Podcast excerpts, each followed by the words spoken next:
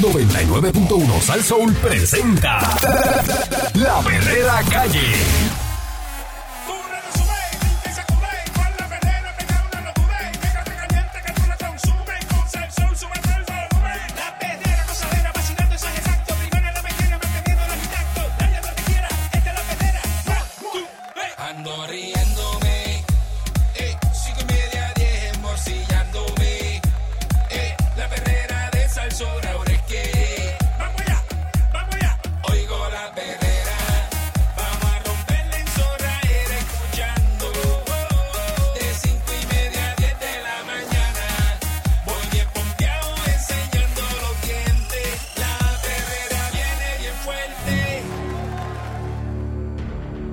Escuchando la perrera de Salsó para todo Puerto Rico. Eh, son las seis en punto de la mañana. Aquí está el Candyman y está eh, Mónica Pastrona. Y Eric Balcour, señoras y señores. Good morning in the morning.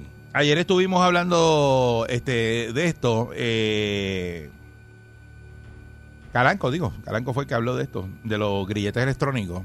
De un individuo que le había puesto papel de aluminio y se había ido a, ¿verdad? a cambiar unos cheques en, en una en unas sucursales de banco aquí en Puerto Rico y fue a seis sucursales. Ah, Entonces, cuando le puso el papel de aluminio, la señal de grillete electrónico que no se no la no lo No la veía, coge, la- no la coge. pero eso de- decía. Entonces, A mí me dio mucha risa saber que yo no sabía, ¿verdad?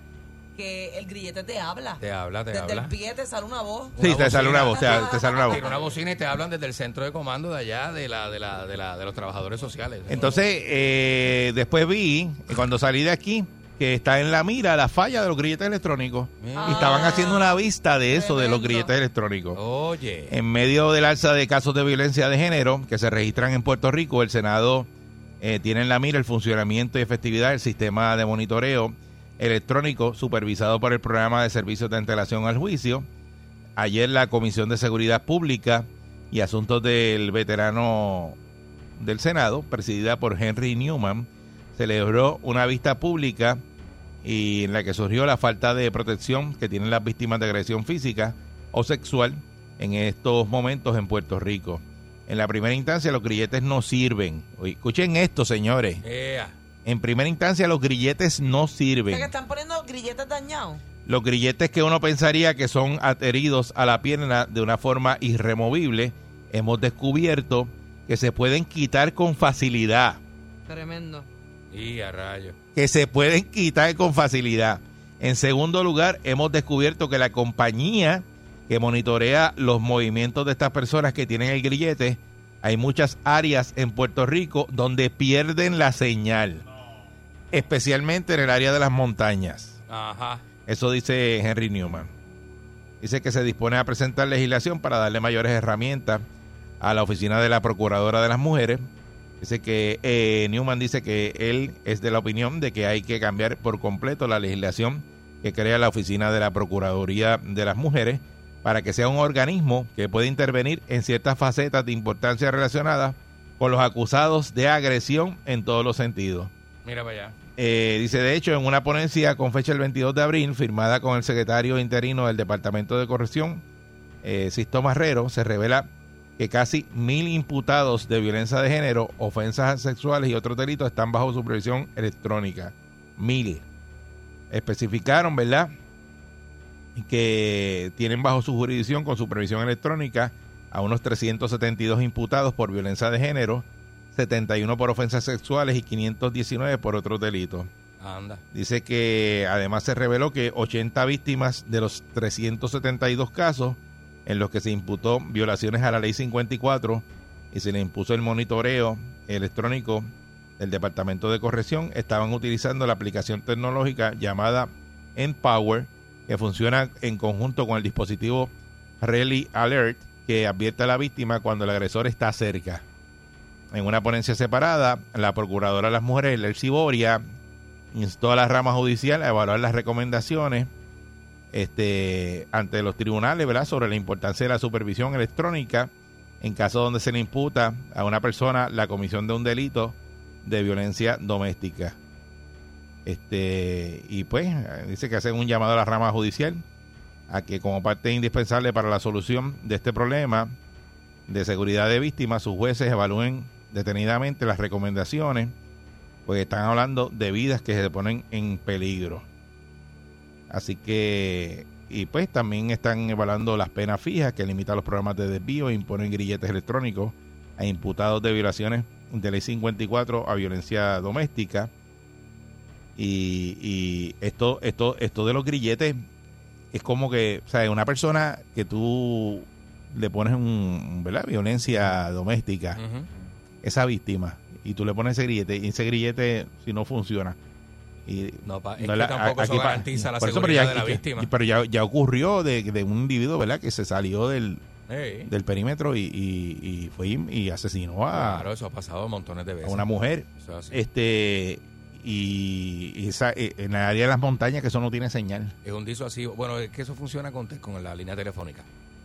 Tienes que tener línea telefónica en, en tu casa y eso va puesto con la línea telefónica para que cuando salga del perímetro tiene unos sensores que activan el, ¿verdad? el, el- el radar. Entonces, ah, mira, esta persona no está en el perímetro. Eh, Eso mide en un perímetro. Por eso, pero si Para no, que esté en pero si lugar, no tiene, ¿verdad? si no tiene señal, ¿cómo mides el perímetro? Ah, no, si la señal falla, te- no tienes perímetro, nada. O sea, no tienes eh, con- constancia de dónde está la persona. Si se sale del perímetro o no. Eh, eh, porque falla la línea. Y, y la línea este telefónica Ajá. cuando no funciona. Puede pasar, Eric. Todo eso pasa. Todo eso pasa. Pues tú sabes que a veces el servicio de la línea telefónica no está funcionando. Eso pasa montones de veces. Y en casos más radicales, el tipo viene, se jala. Pero eso, pero cuando no funciona, agarra- no lee. Agarra una tijera y le hace ¡juácata! No dice que quitárselo es fácil. Y sigue por ahí para. Sí, eso es bien fácil, es una correíta. Pero si tú haces eso que te lo quitan, le te lo llegan a tu casa, no ¿verdad? te y te lo- arrestan. No te lo deberías quitar. No, no, cuando se den cuenta, porque si tú se lo No se lo pones al perro. Si tú te lo quitas y se lo pones al perro o lo dejas encima de la coqueta, olvídate de eso cuando se den cuenta. No, no, porque si, si creo que lo dejas estático y dices, mira, no se está moviendo mucho y No, no, si pasan 24 horas y no te mueves Por del eso, mismo lugar. por eso, pero- pero- la casa. Ah, que- que tiene un que- robot, la, la, la máquina esta de, que es como un vacuum No, pero cleaner. espérate, que estamos hablando de algo serio aquí. No le metas Cuidado. eso porque eh, Cuidado. aquí estamos hablando de, de muerte. tengo la Oye, mente criminal. No, no, pero estamos hablando de muerte. no, de, de- no, de- estamos sí, hablando sí. de. Acuérdate que lo que se está hablando aquí Sí, sí, es de los grilletes electrónicos y son los casos, ¿verdad? De ley 54. de violencia, sí, sí. sí. Uy. O sea, que no son casos. Este, Sí, que que hay, ahora hay unas mismo víctimas. hay- Acuérdate que hay unas mujeres que están en, en, en riesgo Ujú. eh, de que esas personas vayan y los ataquen. Que ahora mismo una persona que le haya puesto una orden de protección eh, y el- la persona tenía grillete, igual se le aparece en la casa porque tiene la facilidad de poder Dice que es fácil quitárselo y hay sitios que la señal no, Tremendo.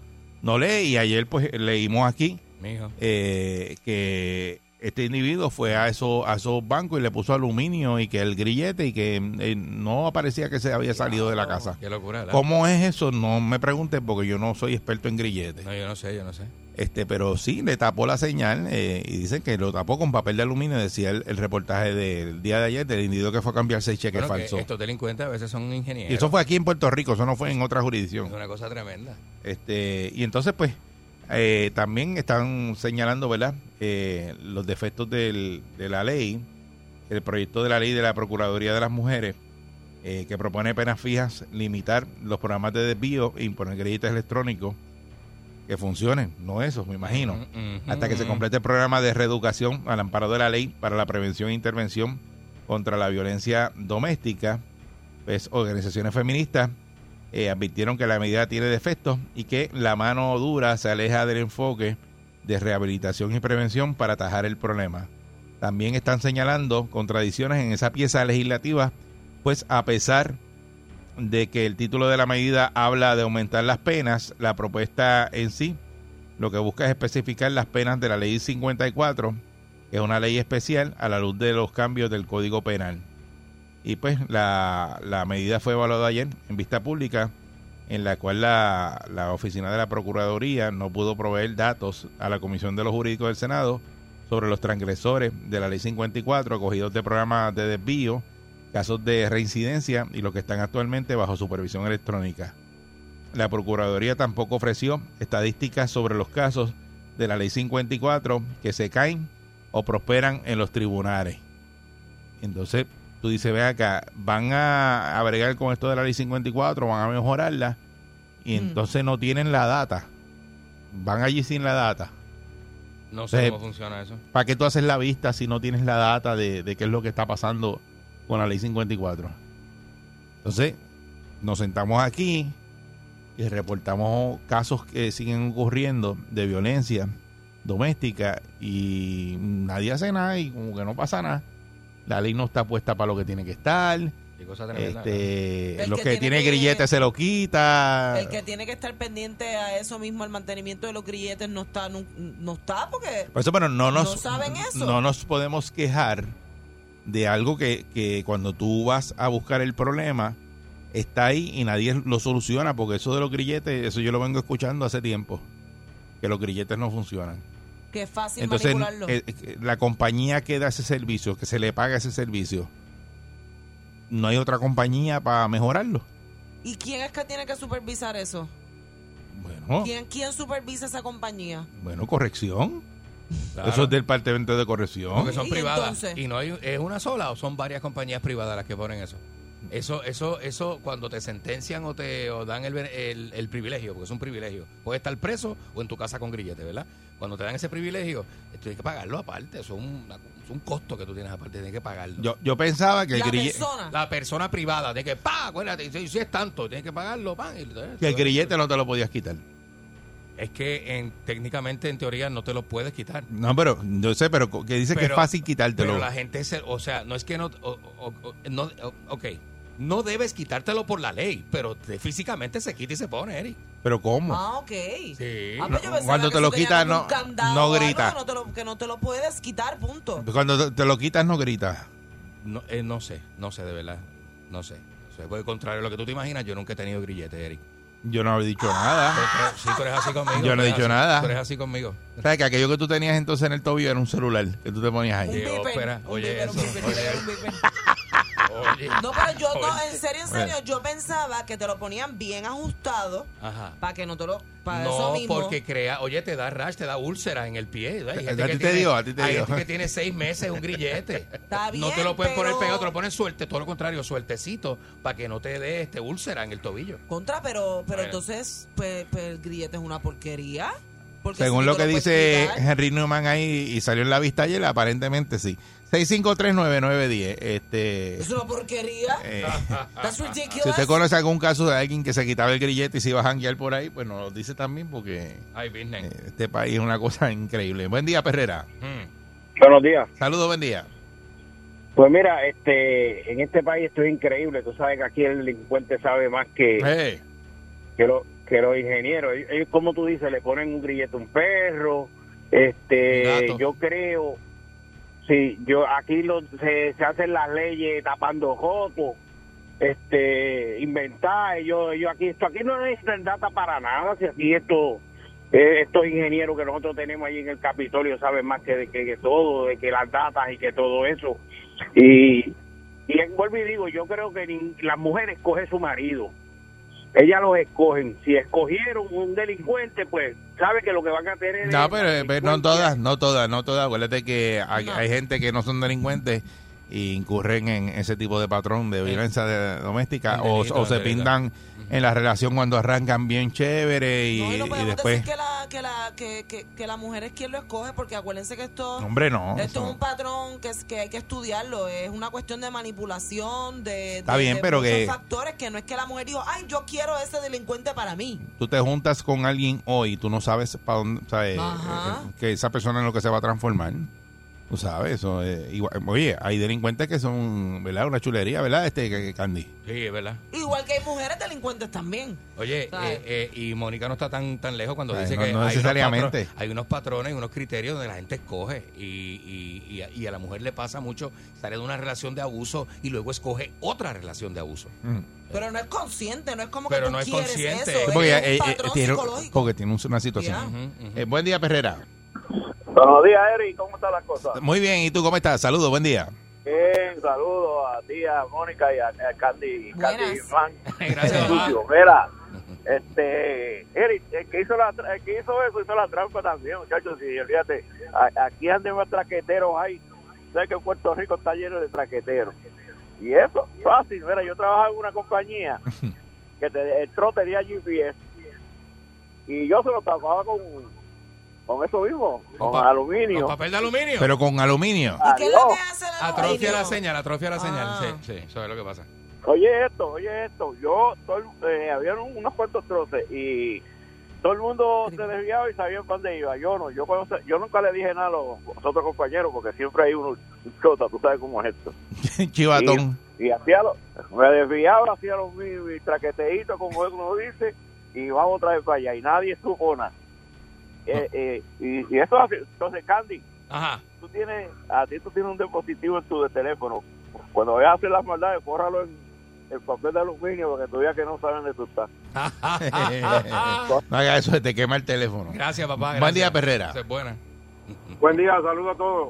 Saludos, buen día. Métele. Sí. Cuando hay un fenómeno atmosférico, que no hay señal y no hay internet, ¿quién vigila a esa gente? Nadie. Nadie. Pues eso, al garete, pues de, qué vale que haya herramientas? Viví una isla tropical donde siempre hay un fenómeno por cada tres o cuatro años y la agencia corrección va a la casa de esa gente a supervisar, la policía, está al garete. Pero se supone que cuando venga un huracán o una tormenta, tú vayas y los recojas y los metas presos, ¿no? Eh, Debe ser así. ¿Verdad? Porque si esa, porque no Los que están ser con grilletes. Sí. El área metro como María no hubo señal en ningún lado. No, en ningún lado. Pues, pues esos, esos meses, seis, siete, ocho meses sin, sin, sin internet, sin luz, ¿cómo supervisan a esa gente? Están al garete. ¿Verdad? eh? ¿Verdad? Tú tienes toda la al razón. garete. Que, que, que esas personas, pues no, no hay- si no hay luz, no hay teléfono, eh, y tú tenías un grillete cuando vino María, al otro día, pues no, no hay, no hay nada. ¿Quién, quién te va a leer? ¿Cómo tú vas a, a leer ese, ese grillete?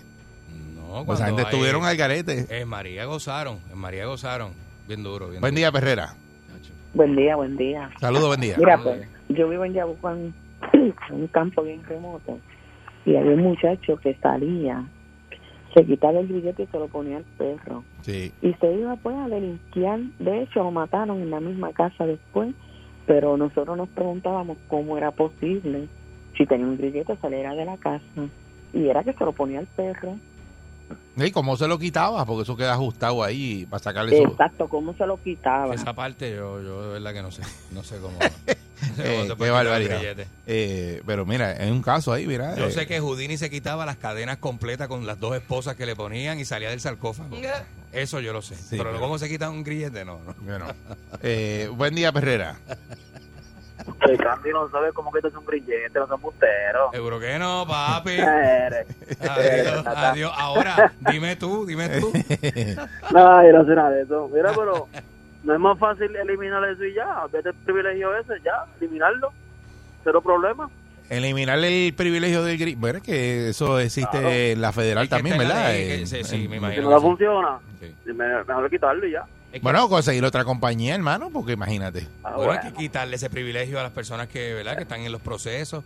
Es duro también. Ah, bueno. Porque tú quieres esperar el proceso en tu casa con tu familia, no preso allá con los títeres. Sí, habría que ver, muchas gracias. Habría que ver si, ahora que yo dije eso de los federales, si a los federales le pasa lo mismo.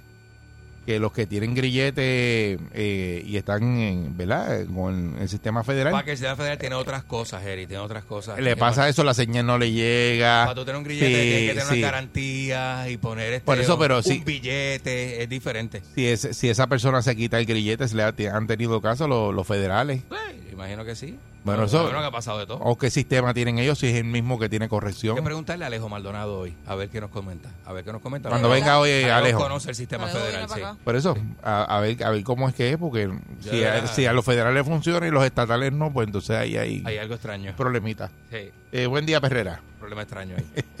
Sí, buen día, tengo tripa. Adelante. Ey, Sí, eh, yo trabajé con, con grilletes y eh, con relación a lo del, al gobierno federal y lo del gobierno estatal son totalmente distintos. El sistema del gobierno federal te exige tener un respaldo de GPS con, con GSM, que son los cards que utilizan los celulares.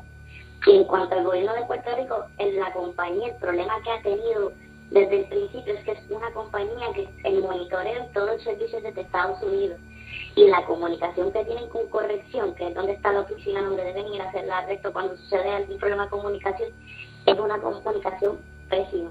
En julio del año pasado el gobierno abrió las propuestas para solicitar la subasta para compañías locales por la, por la situación de que cuando llamaban y hacían la notificación de lo del grillete, ya había pasado un día completo. Y en cuanto a quitarse el grillete, eso es algo que nosotros, yo no entiendo cómo sucede, porque el grillete tiene un- dentro del filamento de la correa, tan pronto tú la tocas con algún device de metálico o Ah. algún otro objeto, él activa un dispositivo de tamper, que es de sabotaje. Que se supone que eso de tú quitarte, ahí tiene que haber algo, algo, de verdad que yo no me explico, porque se supone que él tiene, él, él tiene tantos tantos sistemas de seguridad que él tiene que estar notificando. Y, y eso de que, de, de que le ponen aluminio a- al, al grillete y no la señal no, no se sabe dónde está. Es verdad. Pues esa es la parte que yo no entiendo, porque cómo es posible, porque se supone que, que con aluminio el, el lo que debe enviar es una notificación de falla, y tan pronto esa falla llegue, tienen que enviar una patrulla a la residencia a verificar dónde está esa persona, ese es el procedimiento estándar, con todos los que tienen grilletes se envía una patrulla de inmediato. De inmediato que no lee el, el grillete, eso manda una señal y tiene que caerle una patrulla a donde está el individuo. El, el centro de monitoreo tiene que llamar de inmediato al social y el social tiene que coordinar con el cuartel que está cercano a la residencia de la persona. Y si el social tiene que ir con la patrulla, tiene que ir con la patrulla. Si no lo encuentra, ya se orden de arresto inmediata. Eh, qué raro está eso, ¿verdad? Porque No sé, no entiendo. a menos a que no sea que no haya patrulla. No entiendo. Bueno, puedo pensar que es eso porque a mí no me cuadra todo lo que ha pasado con los grilletes. Y son dos mil y pico de usuarios que están conectados al sistema de grilletes ahora mismo. No mucho. Dice, dice Newman que es fácil quitarse un grillete, que es un quitado. Pues realmente no es fácil porque tan pronto, primero que para tú pasarte el grillete por el tobillo, porque el grillete se ajusta Ajá. de acuerdo a tu tobillo. Eso no sale por el talón. el. Eso no sale por el talón. Por el talón no sale. Y si tú lo cortas, cuando toda la, la, la correa por dentro tiene cables adentro que activan un tamper cuando tú lo cortas o lo tocas. Por Y eso es un delito. Es verdad que much- muchas gracias por la información. Eh, Está hablando de una persona, ¿verdad? Que supuestamente trabajaba, ¿verdad? Con grilletes y es el que nos está dando esa información. Este, porque nos resulta bien raro eso de que es, es bien fácil quitarte un grillete, de que le pones un poco de aluminio y no le... Él dice que sí puede pasar, pero Sí, sí. que te envían una patrulla rápidamente Bueno, porque eso es envía que- una señal de que no, no, no lo encuentra la persona. Hay gente y hay gente. El otro día yo estaba viendo un video de un dispositivo federal que tiene las cárceles en Estados Unidos, donde te ponen una barra, te ponen las esposas al frente y te ponen una barra. Y había una mujer sentada en el Una barra para beber. No, no, una barra de metal que te, que te imposibilita mover menos eh, las manos con las esposas. Y tenían una mujer sentada en una silla de testigo en un tribunal, demostrándole al juez cómo se escapaba de eso. Y, la, se- mu- y lo- y lo- y se y la mujer se escapó y en efecto en el, le enseñó el tribunal cómo ella se quitaba las esposas con todo y barra. O sea que, que hay gente y hay gente. ¿sabes? Como te dije ahorita, Houdini se quitaba las cadenas y los candados y nadie sabe cómo lo hacía. Es que es una cosa impresionante. de. Eso, pero que no, de verdad que yo no yo desconozco cómo que hacen eso. Buen día, Perrera. tremenda. Buen día. Saludos, buen día. Buen día.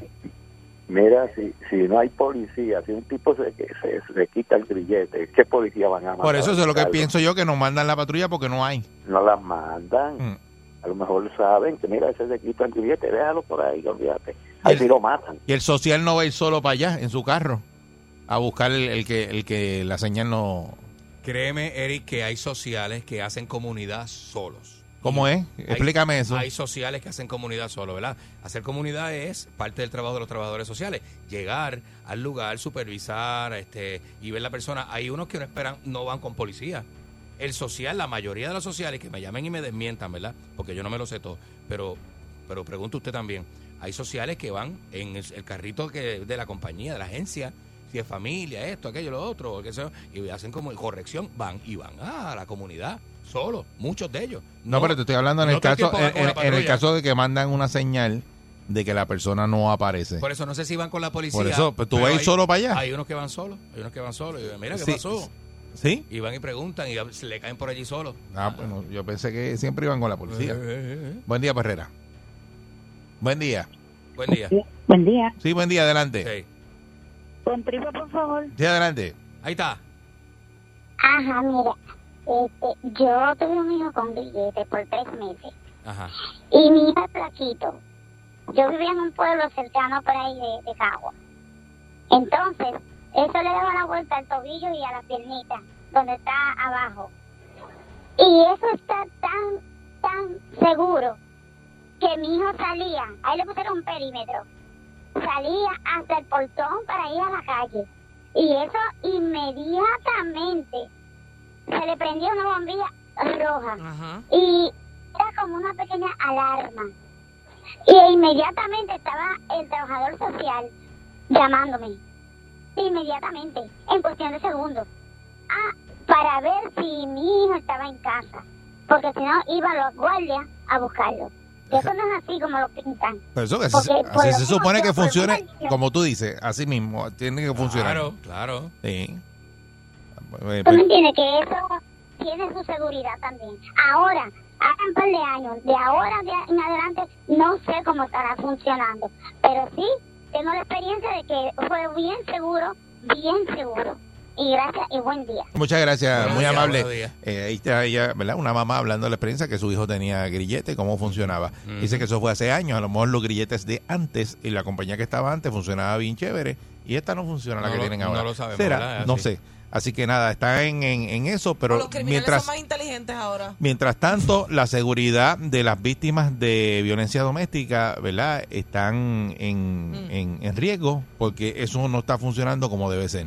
Que ese es el punto importante aquí. Así es. Y, y fueron a la vista ayer y la, el de- la, la de la Procuraduría de las Mujeres no llevó la data de qué es lo que está pasando y nadie como que... Así es. Yo creo que saben lo que está pasando y no quieren decirlo. Es lo que me imagino. Sí, mano. Bien Así loco. que nada, esta es la perrera de Salsón. Buen día. Yo me quedo aquí, la perrera todos los días me hace reír. Eric, Andy, Mónica, ellos son the real deal. Cinco y media, diez, la perrera is here. Por ser son bien funny, se morcilla mi honey. Perrera, díselo a María y Tony. Suena duro desde vieja hasta Morovi. La perrera de horas es la que siente el party. Las mañanas son bien crazy, crazy. Con el shaky, shaky. Este balón en la baby, baby. De a diez. 99.1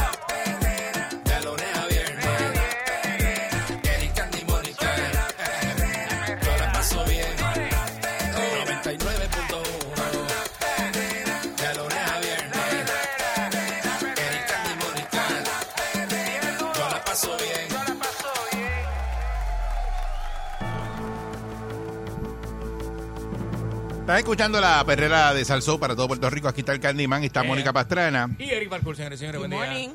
Hay una campaña por ahí que se llama No te dejes, Ajá.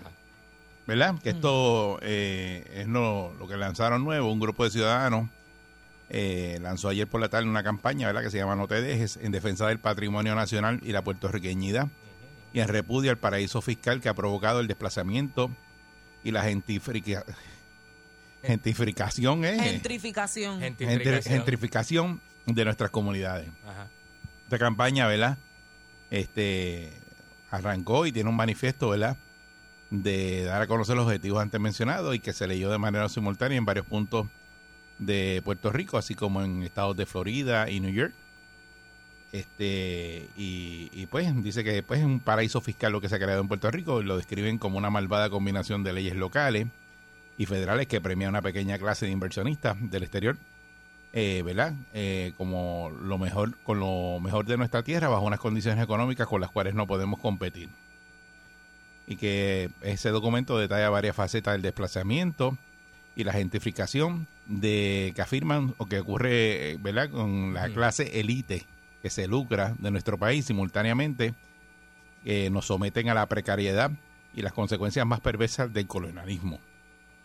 También añaden que se manifiesta a través de la privatización de los servicios esenciales para el lucro de las corporaciones extranjeras y por ahí siguen, ¿verdad? Y a través de la venta de nuestros recursos naturales, las playas y, y- y todo eso, para, ¿verdad? para beneficio de verdad de entender el tema completo, eh, la definición como tal de gentrificación, una palabra un poquito nueva, ¿verdad? Para, para muchos de nosotros, este es un proceso de rehabilitación urbanística y social de una zona urbana deprimida o deteriorada. O sea, ¿qué están hablando? De com- cómo convertir, ¿verdad? Una zona eh, que está devastada. Que lleva eh, años así. Zonas que están este, malitas por ahí, ¿verdad? Pobrecitas. eh, rehabilitarlas y ponerlas a funcionar. Eso es lo que Pero es el problema de la gentrificación. gentrificación es que las personas que viven en esa área pobrecita, como tú dices, la- las remueven para entonces someter al área a, un, a algún tipo de mejora y todo. O sea en que ocasiones, sí. es ubicar a esas personas en otro sitio y garantizarles que vayan a tener también su, Ujú. tu vivienda y sus Pero cosas. la vida siempre ha sido así. Hay personas que vivían en el medio de lo que es ahora la autopista, fueron removidas, la urbanización creció, le hicieron unas carreteras nuevas, unos accesos, removieron a las familias de Chuchito y Perencejito que vivían a la orilla del río. Eso siempre ha pasado. Pero la pregunta es eh, la pregunta es sencilla. Eh, a veces pues estas campañas las hacen personas que no viven en Puerto Rico y, y, pues eh, hacen la campaña porque lo ven de afuera y están ellos allá y dicen no, en Puerto Rico no puede pasar eso. Claro. Pero las personas que viven aquí, Los que vivimos aquí en Puerto Rico, a usted, ¿qué les parece si viene un inversionista a Puerto Rico y le dan beneficios económicos a ese inversionista para crear empleo? Porque yo creo que el problema está, el problema está que no, no es la primera vez que ocurre. Que viene supuestamente el inversionista, le dan este un montón de cosas y entonces no tiene la, garan- la garantía esa de que creó los empleos. Y pasa un año, dos años y arranca y se va y coge los beneficios y se desaparece. Eso ha ocurrido. Bueno, ah, me imagino que sí. Eso ha ocurrido con programas que han hecho en Puerto Rico y federales y todo. Y la persona viene y, y es un chanchullo y se, se lleva a los chavos. está un tiempo y se No va. vamos a decir que eso no ha pasado porque eso ha pasado. Claro. Sea, Aquí todo el mundo conoce aquí un hotel que hicieron en- en- allí en Puerto Rey y después lo, lo tuvieron que tumbar para hacer un hotel nuevo. Ah, sí. Y eso le cogieron los chavos al Banco Gubernamental de Fomento, cogieron un montón de millones de pesos, hicieron un programa, ta, ta, y Y después... ahora mismo esa administración son extranjeros. y no, ya ha pasado dos administraciones. Por eso, dos administraciones han pasado desde que esa estaba, que fue, y el otro, y el otro. Exacto. Pero eso es un caso aparte, que eso se habló eh, en la prensa y todo, así que un caso viejo, pero así Claro. como eso, es un ejemplo de cosas que han pasado. Pero usted, ejemplo. pero usted que me está escuchando, 6539910, si está en desacuerdo de que venga, eh, ¿verdad? Eh, ese, ese, ese comerciante eh, extranjero a Puerto Rico y que se le den los beneficios para crear empleo. O usted prefiere, ¿verdad? Por ejemplo, que esas zonas que están deterioradas, eh, por ejemplo, Santurce, que están todos esos edificios ahí cerrados, dejarlos así y que nadie los compre y los reba- eh, ¿verdad? Eh, le, le venga y metan apartamentos El casco de Río y Piedra. muevan la economía. Yo o usted prefiere dejarlos así. Yo prefiero, yo prefiero que hagan eso con las personas de Puerto Rico, no Pero con que lo- gente que venga de afuera. Pero el pasa es que el de Puerto Rico no tiene la inversión para A meterla. veces no tienen, sí, sí. Mira, te voy a poner uh, bueno, eh, quizás no tiene la inversión este para montar una tienda de cadena, pero pero sí sabemos de muchos pequeños negociantes que quisieran tener su su ¿verdad? su propio Pero no negocio, se trata de pequeños comerciantes, pues se trata de inversiones grandes. Son- Sí, Bien- pero crea Mira, empleos también. Pero bien poquitos y, y bien poca Bueno, inversión. porque no se lo vas a dar a uno, se lo vas a dar a varios. Pero no tiene los millones, Mónica, no los tiene. El que tiene los millones es el otro. Mira, Bueno. eh, Haití no van inversionistas a invertir, valga la redundancia. No van. Haití es un país soberano, ¿verdad? Pero se está cayendo en canto y los que mandan son corruptísimos. O sea, y eso es un modelo que se crea por la pobreza, Eric. No hay inversionistas extranjeros que se metan allí, no les interesa, vamos. Entonces, eh, Puerto Rico es un modelo efervescente, bonito, una isla tropical también, con todos los atractivos. ¿Y qué hace falta? El billete, que no tiene quién? Mucha población local. El billete viene de afuera. Fulano que viene con 100 millones a invertir, ¿me entiendes? Pues, Eso, vam- vamos a escuchar a la gente si usted está de acuerdo, ¿verdad? Eh, con esta campaña de que sí, que no te dejen, no dejes que vengan los a, a invertir y a crear empleo y dejar a Puerto Rico como está, que no entre está, nadie Exacto. y que el que tenga el los chavos en Puerto Rico, que son los más que pueden, y se queden, ¿verdad? Con todo.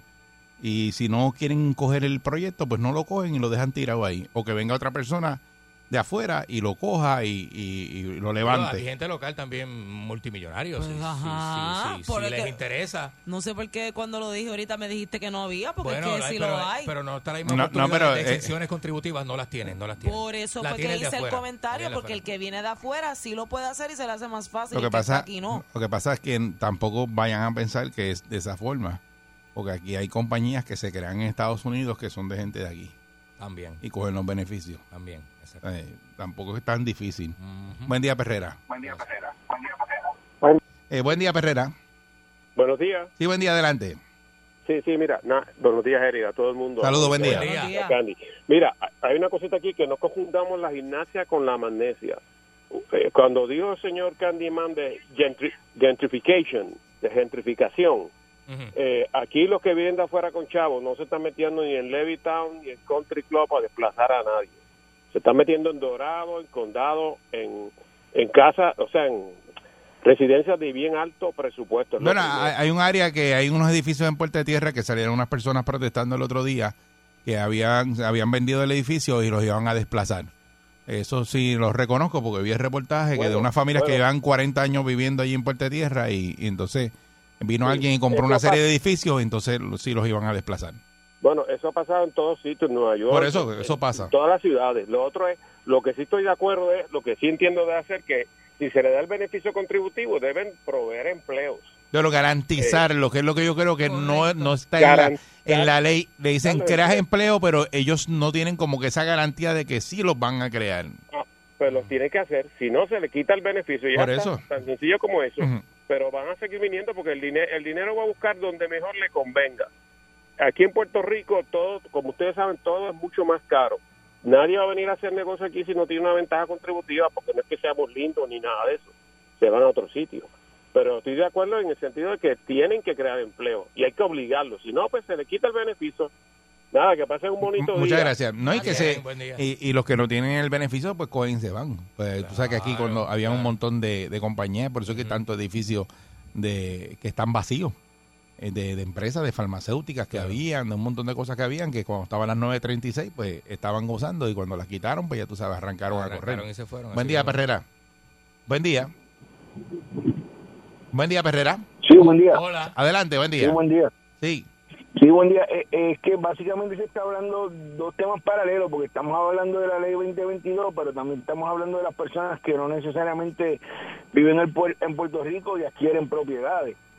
Eh, realmente aquí habían en Puerto Rico un montón de edificios en Río Piedra y en ese tipo de áreas que están bien abandonados y vinieron inversionistas de afuera, los compraron y están edificando, al igual que casas que no se compraban y se están comprando y eso ayuda al valor de las propiedades de nosotros porque están adquiriendo también un valor que habían caído por el piso extremadamente. Yo sí creo que los de la ley 2022 deben fiscalizarlos, obviamente, para ver si realmente están creando los empleos Sí. que se necesitan, porque eso es culpa del gobierno, Sí. pero no necesariamente se está mal dándole incentivos a ellos, porque están creando muchos de ellos empleos, nadie sabe porque no los están fiscalizando. No, y que creen el empleo y que garanticen una cantidad de años que se van a quedar. Porque tú no puedes coger, ¿verdad? Y, de- y decir, voy para allá, este, ah, mira, no me, me voy. Me voy al año porque no, no me Este, funcionó. Sí. Buen día, Perrera. Buen día. Hola. Sí, buenos días. Adelante. Mira, un detallito empezando para aclarar, este, que estaban diciendo que Haití es la, la, la meca de la corrupción o algo Bueno, así. eso dijo este Candy.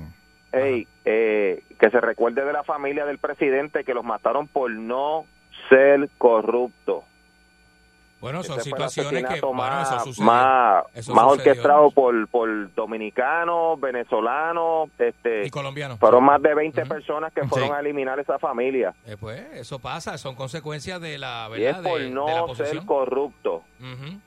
Eso fue el mismo presidente, a la esposa y, a- y creo que al hijo. Pero no cabe duda que es un país lleno de corrupción y que no Eso es y que no hay inversionistas. Sí, que quieran eso fue lo que trató de decir este. Y no, y no tanto es eso, porque si tú llegas a ver a nivel mundial, eh, de momento viene Estados Unidos, se mete en África, como otros países, se mete en África, y países que tienen riqueza, oro, algunos minerales, y lo que hacen es que los explotan. Y digo, pero ¿cómo no es que, que- creo que fue en Canadá? Eh, creo, perdóname, en África mismo están empezando a votar a todas esas compañías. No, esta mina es de aquí, de nosotros, ustedes se van y nosotros ahora la vamos a correr. Y están haciendo eso, expropiando a las personas que vinieron a sacar y a, y a, y a chuparle las riquezas de esos países. No en todos los gobiernos, hay gobiernos que son bien bien bien corruptibles también y le venden el alma al diablo cuando llega el billete. Sí. Sí, cuando llega el billete, ¿por qué? De momento cogen y se van. Y, se y la, y la pregunta es, tú estás, la, pregunta es, ¿tú estás en desacuerdo que vengan estas personas a Puerto Rico a, a mover la economía y que le den beneficio? No tan solo eso, este, si tú vienes a ver el cuánto tiempo te dan para permanencia, nueve meses, pues te dan un incentivo por un empleado que esté tanto tiempo y a los nueve meses dice, mira, pues no me serviste en la compañía, cojo otro. Esos incentivos se acaban. Cuando tú coges una, la, la permanencia, esos incentivos se acaban. ¿Seguro? Dices, no, mira, te lo doy por tanto tiempo y ese es el truquito. Despides al empleado, coges uno nuevo y coges otra vez el incentivo y siguen con ese relajo. ¿Por qué no bajan a tres meses como antes lo de la permanencia? Para que tú veas que se acabe ese relajito. Bueno, pero es que ya, ya está- entramos en la ley de, ¿verdad? del Departamento del Trabajo, ya eh, eso lo cambiaron y pues eh, es un poco difícil ahora tú darle para atrás eso porque ya lo hicieron de una forma que no, no hay vuelta atrás. Eh, a menos que venga alguien y, haga radicalmente, cambie todo eso otra vez. Buen día, Perrera. Balcool, Dímelo. Balcool, buenos días. Buen Yo día. creo que no se debe, y yo estoy de acuerdo de que venga cualquier persona a Puerto Rico con una capacidad de dinero y que tan solo no se mira por la cantidad de empleos que genere, porque hay un valor añadido. Un ejemplo, la banca se beneficia cuando esa persona viene y deposita 100 millones de dólares, porque entonces la banca... Si lo deposita en la banca de aquí, Claro, por que muchas veces no lo depositan en la banca de aquí, se va para la otra banca. hay una cosa que se llama los empleos hay una cosa que se llaman los empleos indirectos. Esa persona tiene que contratar seguridad limpieza chichichija mantenimiento. Esos son empleos indirectos que no se pueden medir porque los paga directamente la persona Sí. sin que estén en una fábrica. Hay una serie de elementos de, de, inversión que no se deben medir con, con, con, con cuánta cantidad de empleos generen en tal sitio ¿sabe? Eh, Eso eran estilos del pasado de farmacéuticas donde tú tenías un grupo de personas trabajando, pero ahora el estilo es diferente. Tú generas dinero con otras cosas. Ojalá todas las casas que estén vacías en Bayamón las, las, las arreglaran y las, y las alquilaran en Airbnb, porque entonces esa gente deja dinero en el país comprando, adquiriendo, alquilando vehículos, dando mantenimiento. Eh, es una cosa que eh, eh, ah, lo- los parámetros han cambiado y la gente tiene que adaptarse. Ok, muchas, muchas gracias, Muñoz. Buen, buen día, Perrera. Habló serio, ¿eh? Buen día. Buen día. Sí, adelante. M- Mire, este, yo trabajaba en una farmacéutica hace nueve años que yo me retiré. Y a esa, al, al gerente general le dieron 30 y 35 millones para pagar la, la luz, que tenía una deuda de luz. Y no pagó la deuda de luz y cogió los 35 millones y se, la, y se fue. Y se fue. Se fue. No, ¿en serio? ¿En serio? Oye, yo se, la- yo ¿hizo se la tengo que dar a- yo se la tengo que dar a Mónica que a que al, al comerciante de aquí al empresario de aquí que le den la oportunidad pero aquí el gobierno le pone trabas es verdad. Ve, pero eh, eh, es eh, verdad. eh, ahí, Yo tengo ahí- amigos comerciantes que me hablan que es un Via Sí, Crucis, sí, ¿sabes? eh, eh, hay de todo. Es un Via Crucis. Hay de todo, hay de todo, pero pues hay que buscar el gestor de, de Salina que sé que te pone adelante, que te consigue los permisos. Te ponen agua y luz al otro día, Así hayan manatí. que no aparece quién es. Vamos para allá, buen día.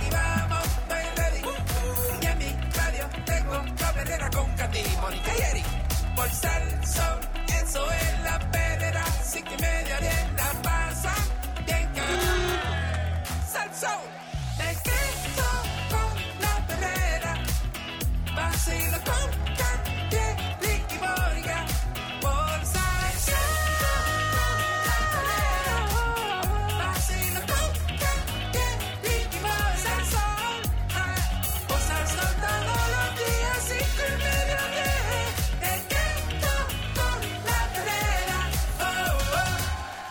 Llega el momento donde el pueblo de Puerto Rico se paraliza para escucharlo. Hablando sin miedo y sin pelos en la lengua. Analizando lo que está pasando en la calle con su vasta experiencia y controversia. Alejo Maldonado.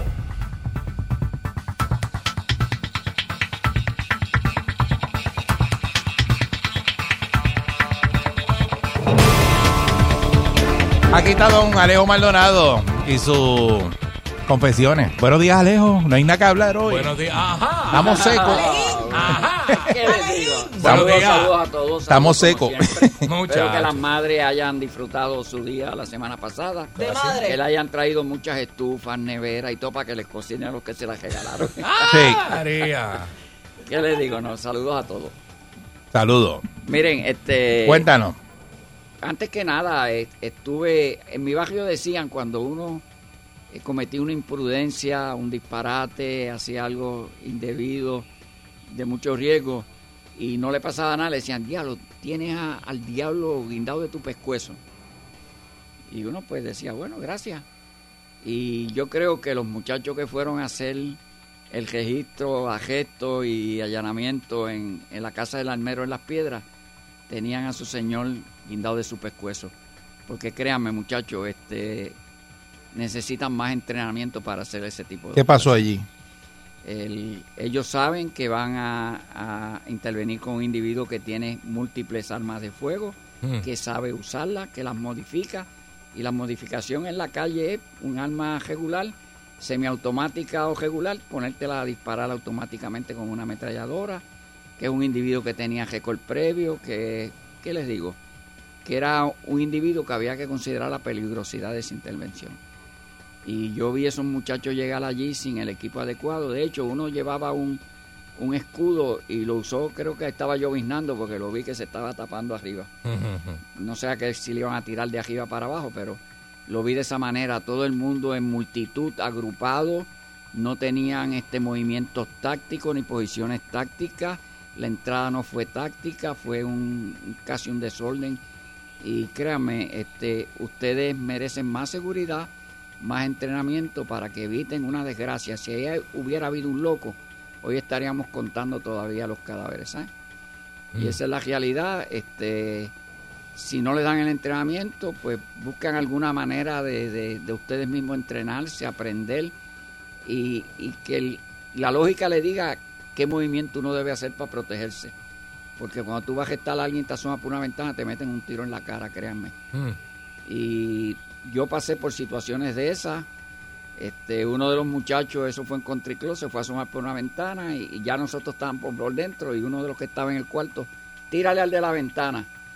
Y cuando dijeron tírale a la ventana, yo estaba al otro lado con una ametralladora en las manos y yo Mm. tiré primero. Y no pudo tirar a través de la ventana. Este, pero hay una realidad de que ustedes tienen que aprender. Entrenamiento táctico es necesario para todos los miembros de la policía, no solamente para la fuerza de choque. Y cuando van a hacer una operación de esa, el que está a cargo de la operación, el supervisor o el que la ordenó, tiene que asegurarse que la gente sabe cómo llegar a esos lugares. Y es por el bien de ustedes, no es una crítica para que ustedes se sientan mal, sino que para que aprendan que hay que saber más para uno protegerse. Y ese es el único comentario que voy a hacer respecto a eso. Por otro lado, aquí están ocurriendo cosas que todo el mundo está mencionando en torno a, a la, a la corrupción y todo. Y yo recordé un caso que ocurrió unos años atrás. Este y, y da una, unas enseñanzas que uno tiene que aplicarlas al caso de ahora. Miren, este había mucha corrupción en Estados Unidos. Para el 1970 y algo crearon esa unidad que es el cocoroco de los políticos en Puerto Rico, la unidad de integridad pública, este, en el, el Departamento de Justicia Federal. Y en el área de, en el Cook County, que es donde está en, en Illinois, eh, la ciudad de Chicago, había una corrupción que eso era increíble. En los tribunales eso era un descaro lo que había. Y ellos comenzaron esa operación, se llama Greylord. En esa operación, este, ellos utilizaron un agente del FBI y lo metieron de encubierto como fiscal en un, en un tribunal. Después de salir como fiscal, se fue como abogado defensor, un abogado defensor corrupto. Este, fue la primera vez. Todo encubierto, todo eso era encubierto. Fue la primera vez que, que el, bueno, ¿qué les digo? Fue la primera vez que el gobierno federal y el FBI eh, utilizó equipo de grabación dentro de tribunales. Y en este caso usaron equipo de grabación dentro de tribunales, grababan a los jueces hablando con los abogados, en los traqueteos. Habían grabaciones donde un juez le decía, acuérdate que una tercera parte es mía de todo lo que tú recibas aquí. Y le tenían que, estaban los, los funcionarios de la corte de, en todos los niveles envueltos en eso. Bueno, eventualmente esa operación duró como tres años y pico. Y yo les cuento porque toda esa gente estuvieron conmigo presos en, en la prisión federal en Chicago. Estamos en el piso 11 y cuando llegó toda esa gente se llenó el piso porque arrestaron 97 funcionarios de la corte o relacionados con la corte. Entre ellos habían 17 jueces, incluyendo jueces superiores, jueces administradores. Habían 40, y casi 50 abogados arrestaron. Arrestaron funcionarios de la, de la corte, administradores, el secretario del tribunal, aguaciles, policía, de la oficina del sherife. Bueno, eran un centenar de gente. Llenaron aquel piso con toda esa gente cuando los arrestaron. Pues miren, esa gente, excepto tres, todos los demás salieron culpables. Casi todo el mundo alzó las manos y algunos de ellos, incluyendo algunos jueces, se defendieron. Los, los, los- eh, juicios, los procesos duraron casi 10 años. ¿Qué ocurrió en esos 10 años? Pues miren, esos 10 años, a través de- del discovery que hay que hacer obligado en los juicios, se conoció la historia de quién habían metido encubierto, quién era el fiscal que era agente del FBI, qué otros encubiertos hubo, que eran jueces, jueces que habían actuado encubiertos ahí, este, otros funcionarios que habían actuado este, como corruptos, siendo funcionarios que estaban trabajando para el FBI, y se conocieron todos los detalles.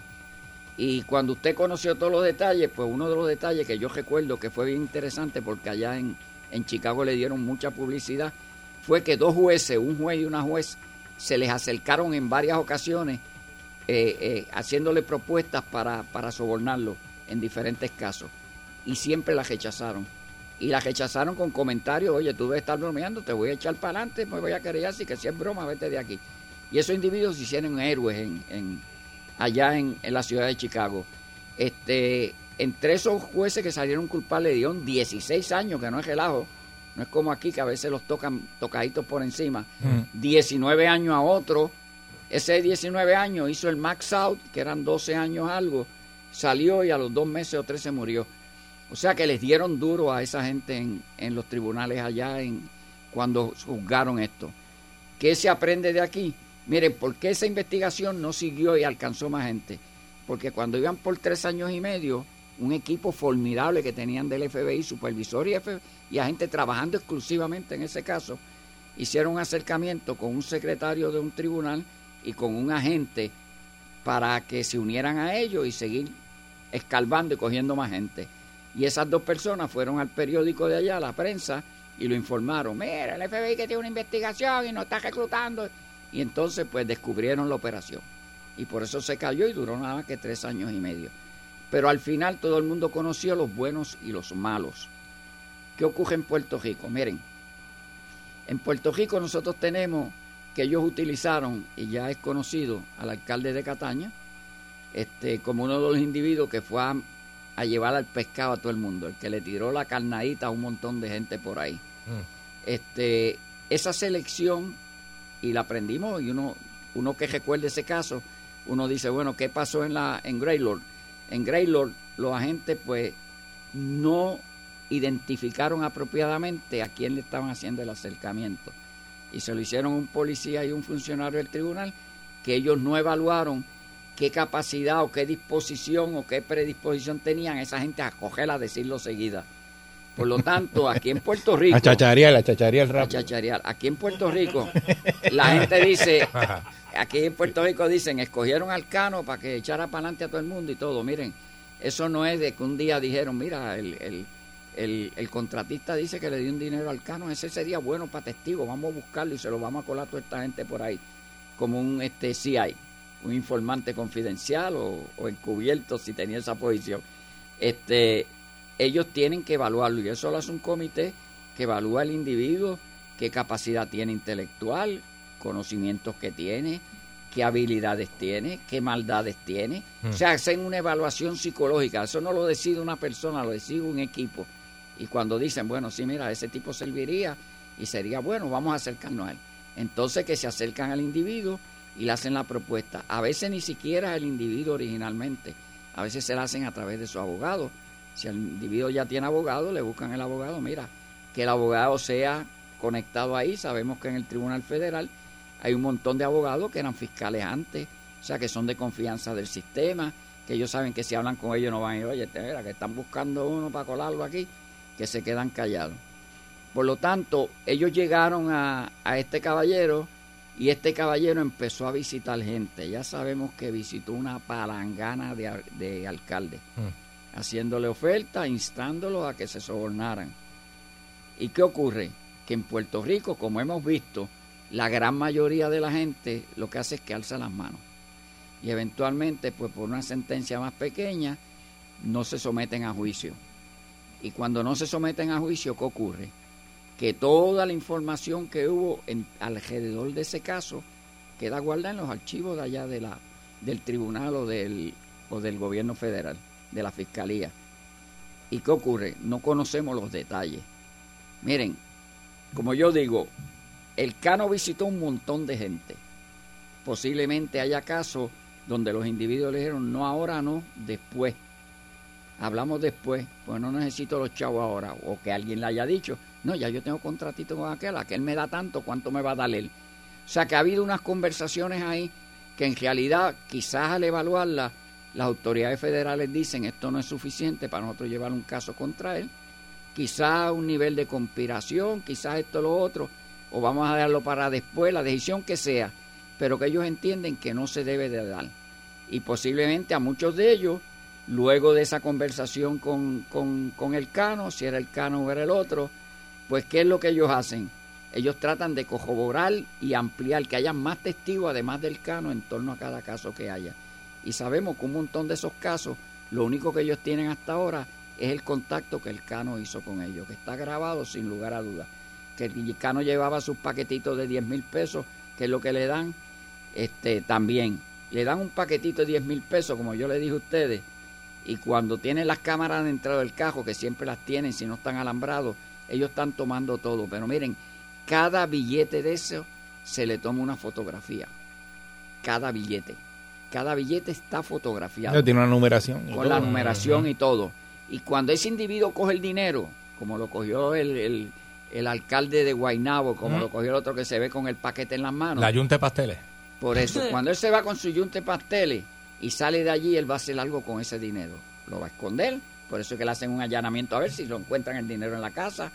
Va y lleva al banco, ellos van al banco. Chico, pero si tú, ¿cómo tú vas a ir al banco con, con un chavo que... Ah, Por Pues, eso, por vas y lo gastas en, en, en, en el, en, el mar de aquí o en el supermercado de allá y después va la gente y ocupa el dinero. O sea, ellos corroboran que tú ese dinero te vio cuando lo estabas dando, te cogen las camaritas y se lo llevan y tienen el billete, te amajan el caso. Cuando ese detalle se lo dan al abogado, a veces, mira, te tienen pinchado, hermano, alza las manos. Y la gente alza las manos. Como casi todo el mundo alza las manos, al final no se conocen en realidad los detalles de todos los procedimientos que hizo el Cano que sentándolo con testigos le iba a los abogados le van a sacar todo lo que él hizo, a quién visitó esto y lo otro, los informes en el Discovery, usted va a ver a quién visitaron y usted no va a saber quién en realidad eran los malos y quiénes estaban dispuestos a envolverse en ese tipo de actividad.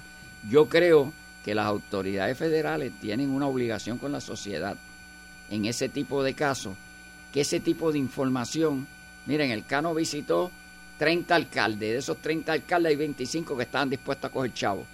Y miren, aquí está la evidencia para que la gente en la calle sepa qué es lo que tiene, qué funcionarios políticos tiene en cada lado sentado. Y yo creo que eso lo deben de hacer. Hay mucha gente que está negando, yo no hice nada, pero saben, ya han llamado abogados y ya hemos oído abogados que dicen, a mí me han llamado un montón pidiéndome consejos por eso mismo. Pero nosotros creo que lo debe de saber la, la sociedad. El gobierno debe, eventualmente, cuando estos casos terminen, decir, miren, esto fue lo que pasó.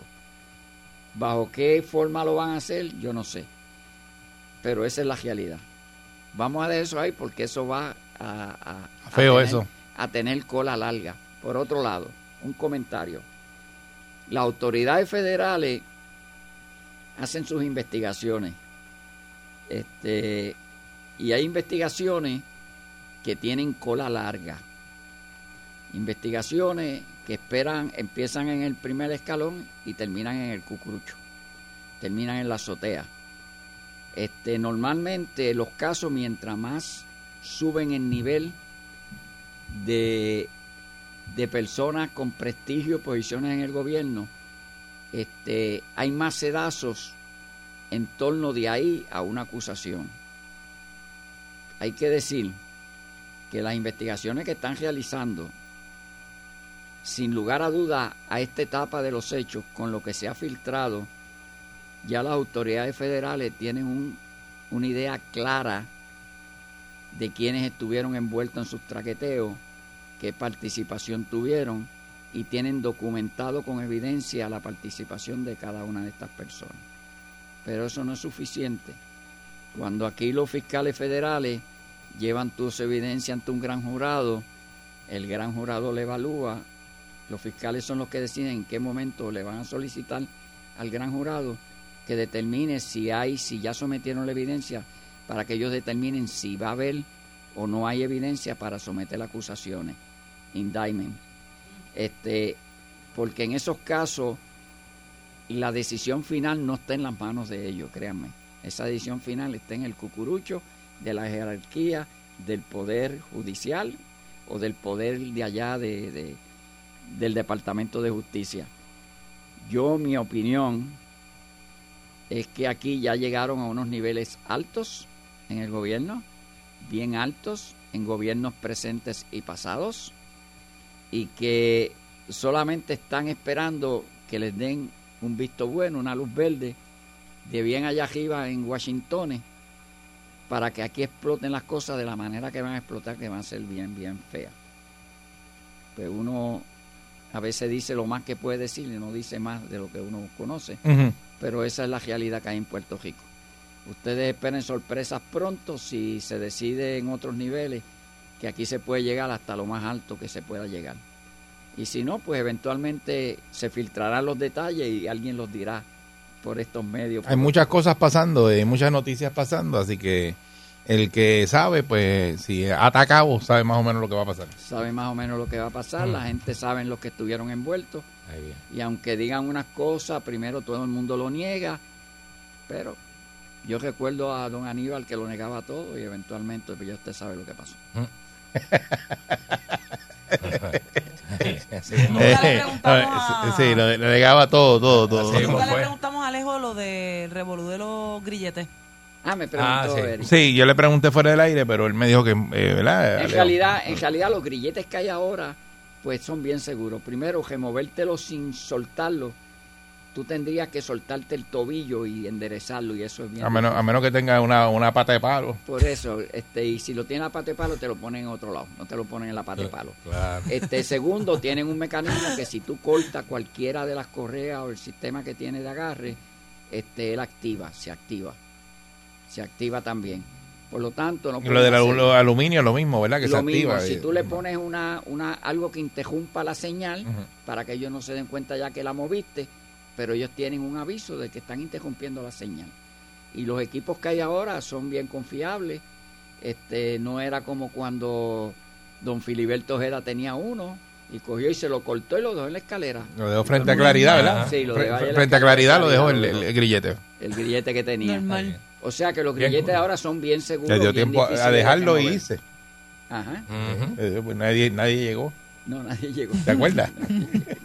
nadie llegó. Ah, Y, y rapidito ocurrió lo que tú contaste aquí de una policía que se enamoró de un recluso y viste cómo terminó todo, ¿verdad? Que eh, caso. pasó esta semana. Yo he seguido ese caso de los guay de allá. Que tú lo contaste aquí hace, Sí, hace tiempo. pues, eso, es, eso es muy común. que, eso, que había pasado y, y que resulta ser increíble. ¿Te acuerdas que nosotros decíamos, Sí. pero cómo es posible eso? Y- pues esos romances son comunes en las prisiones. Un día yo les puedo hablar de, de 10 o 15 de ellos. Este Pero es común. En las prisiones los enamoramientos esos son una mujer de 50 y pico de años, un tipo de 30 y algo. Ella se enamora, estaba al retirarse. De- De hecho, la iban a, a- a felicitar y le iban a dar un premio por el trabajo que ella había tenido en la prisión. Pero que es común en la federal, que fue lo que yo pregunté, de que tengan mujeres este eh, Empleadas. Empleadas. eh, cuidando cuidando presos Oh, varones. sí, sí. Porque te- el estatal no, ¿verdad? Aquí en el estatal no es así. Sí, aquí en el Sí, estatal. se da Ah, también, también. Eric, se da. Pero ¿Se da? donde hay hombres raros que las tengan al frente, en, ¿Verdad? en, en la galera, porque aquí son bien frescos. Pero, fíjate, Sí, sí, sí, sí. Chacho, sí, pasa, miren, pasa. miren, en Memphis, Tennessee, yo llegué a Memphis, Tennessee, una prisión en Memphis, Tennessee. Y cuando llegamos a la prisión nos bajamos y nos meten en un jaulón bien grande que habían, allí que habían como 100 personas, nos metimos. Y vienen dos mujeres a procesarnos en R&D. Y los tipos empezaron a quitarse la ropa. Ahí. a quedarse nu delante de ella, allí todo eso. Y le dicen cosas, pero en la federal hay mucho. Bueno, yo trabajé, yo trabajé en la prisión que yo estaba, yo trabajaba nada que con mujeres. Yo las que tenía en la escuela era la principal, este, SOE, Supervis- Supervisory of. Education, la principal mujer. La segunda, Mrs. eh, Pat Warren, que era mujer, guapísima. Estaba este, la, la otra que era la jefa de las maestras. Después estaban las maestras, las secretarias. Todas son mujeres. Ahí que eh, viene se Pero enamora. miren aquí, para terminar, aquí en Puerto Rico hubo una emergencia cuando se escaparon de ahí de la prisión federal. Se escaparon los muchachos, yo estaba ahí. Y lo primero que hacen es un lockdown, cierran a todo el mundo, un strip search, eh, desnudan a todo el mundo y a chequear todo. Y allí habían, aquí en Puerto Rico, habían secretarias, porque en las cárceles todo el mundo es carcelero. Secretarias, este, los que trabajan en Mechanical Service, los guardias, guardias, hasta el cura. En Texas, un padre cura católico andaba con dos esposas en la, en guindadas en la parte de atrás por la prisión. Y entonces en Mira, esa emergencia nos sacaron a todos, nos desnudaron a todo el mundo. ¿Y quiénes estaban revisándonos? Mujeres, allí habían secretarias, habían consejeras, habían todos. Y eran varones en no todo el mundo y había mujeres haciendo el trabajo. O sea que eso no es raro. Y entonces de ahí surgen un montón de romances y Sí. enamoramientos. Yo he hablado aquí, yo he visto romances de eso, de películas, ¿sabes? Pero tú nunca, tú nunca tuviste uno, ¿verdad? Este, Bueno, este, entonces estamos. Nos vemos, Alejo. Esta es la perrera, vamos allá. Pulso Soul. El reloj no para. Salto de la cama y prendo mi radio. Me escuchar a mi pana y voy en la calle. Tangando con Eric, con Mónica y con Candy. Pulso Soul. En el tapón están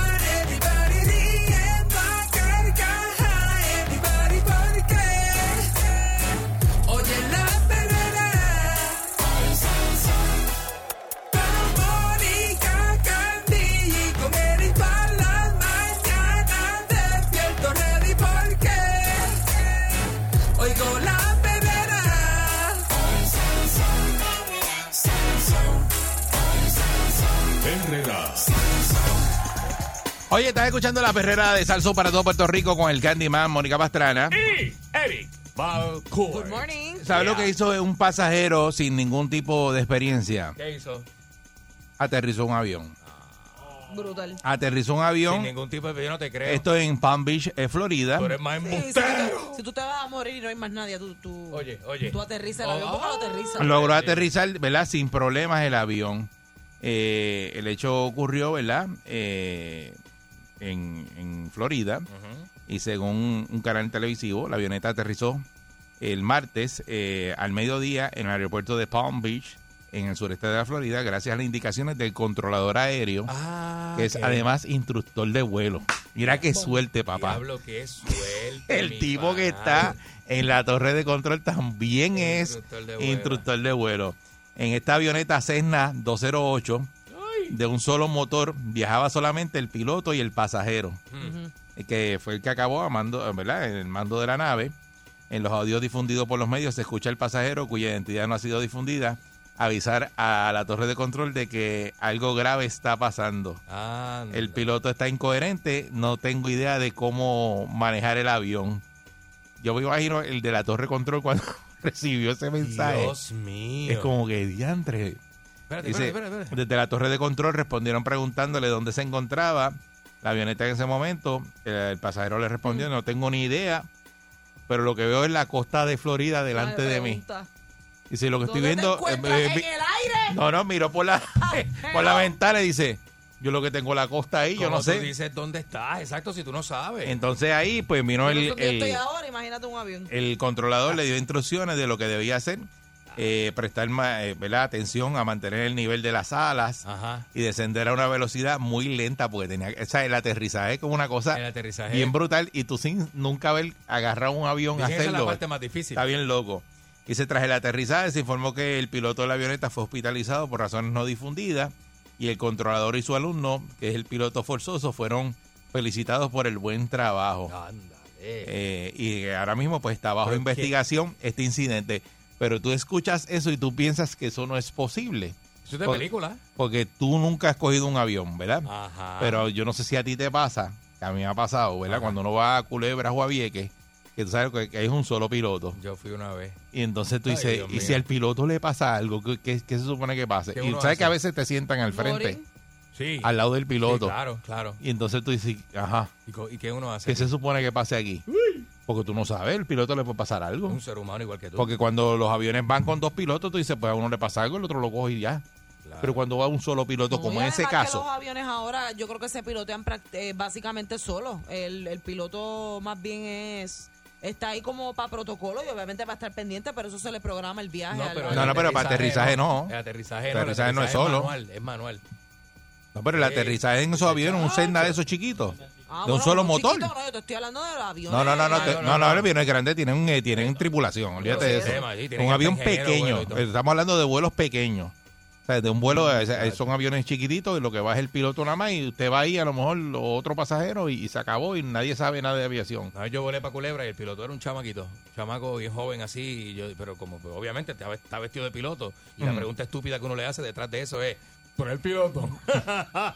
Sí, sí, pero pues, eh, eh, digo, son pilotos, to- después que te Digo, gradúas, claro. tú, tú puedes pilotear y eso, pero es que si le pasa algo, Definitivo. este el avión se queda solo y tú no vas a... o sea, tú nunca coges un avión y este tipo nunca había ¿Qué- cogido un avión. ¿Qué le habrá pasado a ese piloto? No dicen, no dicen lo que le pasó, pero Uy, que está brutal. que Entonces queremos saber qué cosa usted ha hecho sin experiencia y le ha salido bien, de, de una, que usted nunca lo había hecho. Que- te pusieron a hacerlo, por necesidad tuviste que hacerlo y, y te quedó brutal. Como este señor que se montó en ese avión y lo piloteó porque otro le dijo. Eso está Y duro. le quedó brutal. O sea, que alguien te haya coachado y te dice, hazlo de esta forma, papá, y te quedó brutal. 6539910. Eso está brutal. Eso Bueno, está yo brutal. recuerdo mi primera experiencia en teatro. Yo había tomado este clases y en la universidad también y mis talleres y mis cosas, pero la primera experiencia en teatro que tuve fue básicamente a ojos cerrados. Sí, que la práctica no la habías hecho. Porque, exacto, la práctica no la había hecho y me tuve que dejar llevar súper brutal por el director para entender el, el, el concepto de lo que es pararse en un escenario, hacer, ¿sabes? Teatro una hora y media con la memoria, sin un teleprompter. Eso es a la- pulmón, a pulmón, a pulmón. Eso y la primera vez que hice rafting, que eso es lo, lo que te rápido, tiraste- que te tiras en los Ah, rápidos. los rápidos de agua, de agua. Ah, que sí, yo me en parecía una superhéroe. Eso es como una balsa, ¿verdad? Pero lo que pasa es que ahí te dan, ¿verdad? Eh, Eso está preparado para explicar a las personas, las personas lo pueden hacer en ese momento, pero estamos hablando aquí de que de que si algo como esto, ¿verdad? Que tú no fuiste a guiar un avión, a, hacer, a manejarle, a pilotearlo. Mira, yo- El yo- tipo se montó y, y le explicaron, tiene que hacer esto, pues y lo hizo y le, le salió. Yo guié un camión de cajón en el campo.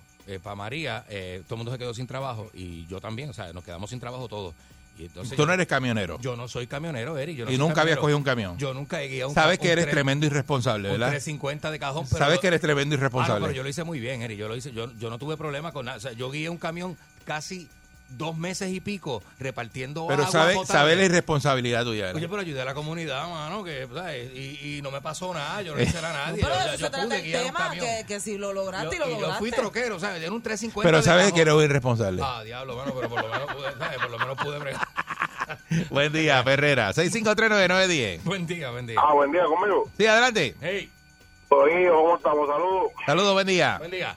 Mira, dos cosas. Primero, eso del avión, obviamente tú sabes que no tienes opción. No es de que si quiero o no quiere, pues te vas a... No, pero que para que tú veas le salió bien, lo felicitaron y, y de una. Hasta del susto. Sí. ¿Sabes que hasta del susto tú vas a decir que sí a todo lo que te digan, pero tú quieres vivir. Muchacho, de imagínate. Entonces, mira, te cuento, una vez yo estaba, yo estaba en, bueno, en una propiedad que yo tenía y eh, llegó el contratista de una remodelación que estaba haciendo y después que él, yo nunca me había montado un, un. Y esto, pues, obviamente, es el finguecito pequeño este, Sí, sacar el- y cuestión. La maquinita pequeña, la miniatura. Maquinita pequeña. Sabes que eh, le- ese día estaba el contratista solo y le faltaron los dos muchachos que trabajaban con él. Los operadores. Y yo le digo, bueno, ven acá, porque está ahí, este, tú me explicas más o menos. Y me explicó, y no puedes creer que ese día no estaba libre. Trabajé con él y yo montando el bosque sacando tierra y bregando con el hombre. Nunca me había montado. Él me explicó como en 10 minutos y lo pude hacer, mamá, y, Para que tú veas. y salimos a flote ese día. Un palo, un palo. Y de, esa tú dices, ah, pues yo, yo también manejo Bosca. Sí, ¿no? Sí. No, y de eso pues, es como que algo que tú lo ves tan difícil, porque de verdad como que nunca tuvo la necesidad de hacerlo, nunca tuvo el por qué, pero una vez te lo explican, tú dices, contra esto no es tan difícil como uno pensaría que es. Sí, porque es lo- que es, eh, muchas gracias, eso es lo que pasa. Que tú dices, ¿cómo la.? Pero, yo, métete en la cabeza, ¿por qué, por qué cualquiera lo puede hacer? Porque la y por qué tú no lo puedes La hacer. necesidad es la madre de la invención. Sí, porque si, si una persona lo hace, pues tú también lo puedes hacer. Sí. Tienes la capacidad para hacerlo. Seguro. A menos que pues no tengas paciencia. Por ejemplo, hay gente que no tiene paciencia para desarmar cosas o mo- montarla, pues eso es que no está en ti, porque tú no tienes la paciencia. es que uno se mete en la cabeza que es difícil y son pensamientos de uno porque uno puede hacerlo. Uno puede hacerlo. Lo que no, eh, necesitamos cierta motivación. Una cosa tremenda. Como, como coger una 350 y meterle por ahí para y abajo. meterle por ahí para Irse para Orocovi a repartir agua y para Morovi. Sin emergencia. Y sin emergencia. Buen día, Perrera. Buen día. Buenos días, ¿cómo está gente? Muy bien, saludos, buen día. Buenos días. Saludos, mira, primero que nada, Candyman, eres un irresponsable. No me digas eso. Estaba ayudando a la Sí, comunidad. sí, porque usted no puede estar guiando camiones poniendo en riesgo la vida de la comunidad suya. No, yo Eso es lo hice bien. Sin yo lo hice emergencia. bien. Se andaba con un calzón. Con un bloque, un bloque, un calzón. Calzón. Pues mira, Para la cuareta. Sí. mira, la- mira la experiencia mía. Yo hoy día tengo 60 años. Ah. Lo que te voy a contar, yo te- yo me crié en una familia bien, bien humilde. Yo cuando aquello yo tenía como, eran de 12 a 13 años más o menos, y yo tenía un clase de hambre de correr bicicleta, que yo nunca había corrido una bicicleta. Entonces, este este vecinito, que como casi familia, con una bicicleta nueva, yo con esa hambre de coger bicicleta, pero yo no sabía si yo corría bicicleta o no. Y yo le digo, mira, Wilber, dame un ray en la bicicleta, dame un ray. Entonces me dice, pues está bien, pero llega hasta allí nada más. Mira, gente, me monté en la bicicleta, llegué hasta La Palma, volteé, se la entregué y me fui para casa sorprendido. Pero la, la corriste solo como si nada. Como si nada, como si, como si hubiera corrido bicicleta. Y de una saliste corriendo bicicleta. bici- Le, ajá, le entregué la bicicleta para atrás, 10 ray, y yo me fui para casa, pero sorprendido, y decía, mira, yo sé coger bicicleta. y eso sucedió, brother, Sí. eso sucedió. Oye, oye, perdona que te lo diga de esta manera, pero tú eres bien embustero. Yo seré irresponsable. Yo ¿Cómo seré- yo te voy a llamar para decir Yo seré mentira, irresponsable, brother? pero tú eres embustero. No, no, lo que pasa es que persona irresponsable.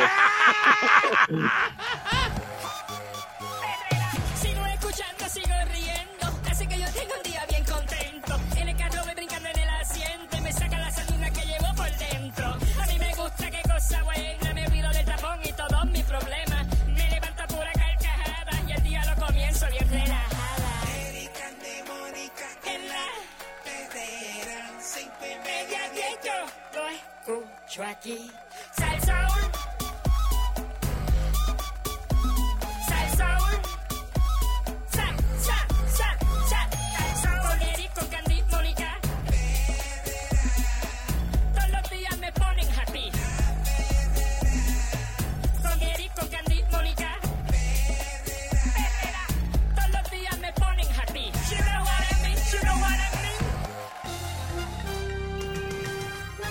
Aquí y ahora, noticiero Última Nota, desinformando la noticia de punta a punta con Enrique Ingrato.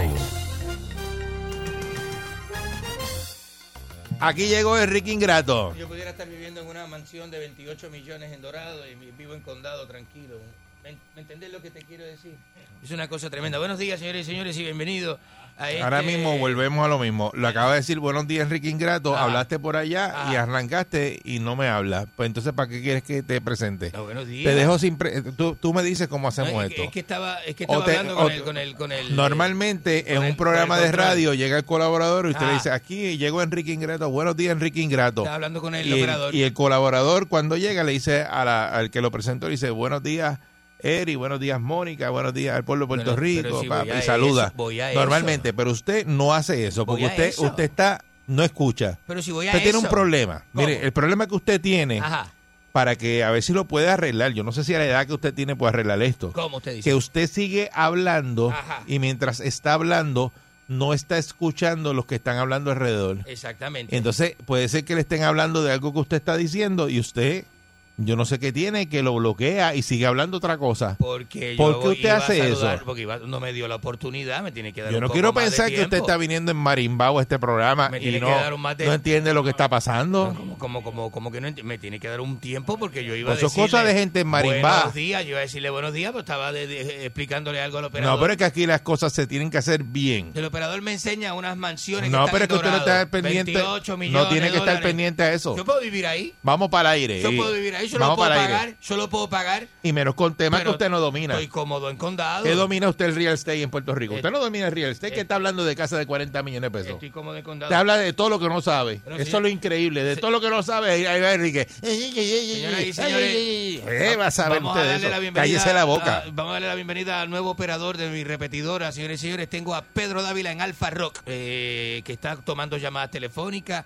Está, está tomando llamadas telefónicas también, dando noticias locales, el tiempo, el tránsito. Tenemos el tránsito también, es algo que vamos a integrar aquí ahora nuevo, el tránsito. eh, para los viajeros, ¿verdad? Eh, locales e internacionales, señoras y señores. ¿eh? Sí. Vamos a hablar de eso.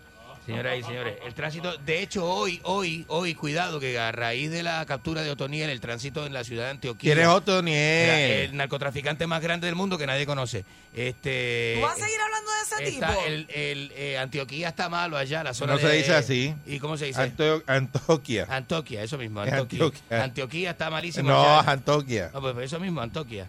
Antioquia está malísimo allá en la, unos tapones tremendos. Ah, bruto. Mire, este, Ah, bruto. Vamos con información. Ah, tengo este, hay que resaltar nuestros empleados. Tengo a Junior Celestino en Estereotempo también tirando este eh, llamadas telefónicas locales, el tiempo, el clima y todo ese tipo de cosas. Todo ese tipo de cosas, señores y señores. Este, tengo también, tengo a Roque José 95X también lo tengo, señores. Tengo, tengo gente buena. Mira, tengo que lo- gente. tiene allá. Gente, Ahora la- mismo. Que se vaya la concha a su hermana. Mire, este, eh, hay un fenómeno que ha salido y esto preocupa, debe, digo, debe preocupar a la comunidad puertorriqueña, el Caribe, el Atlántico, todo completo, Estados Unidos, la costa este.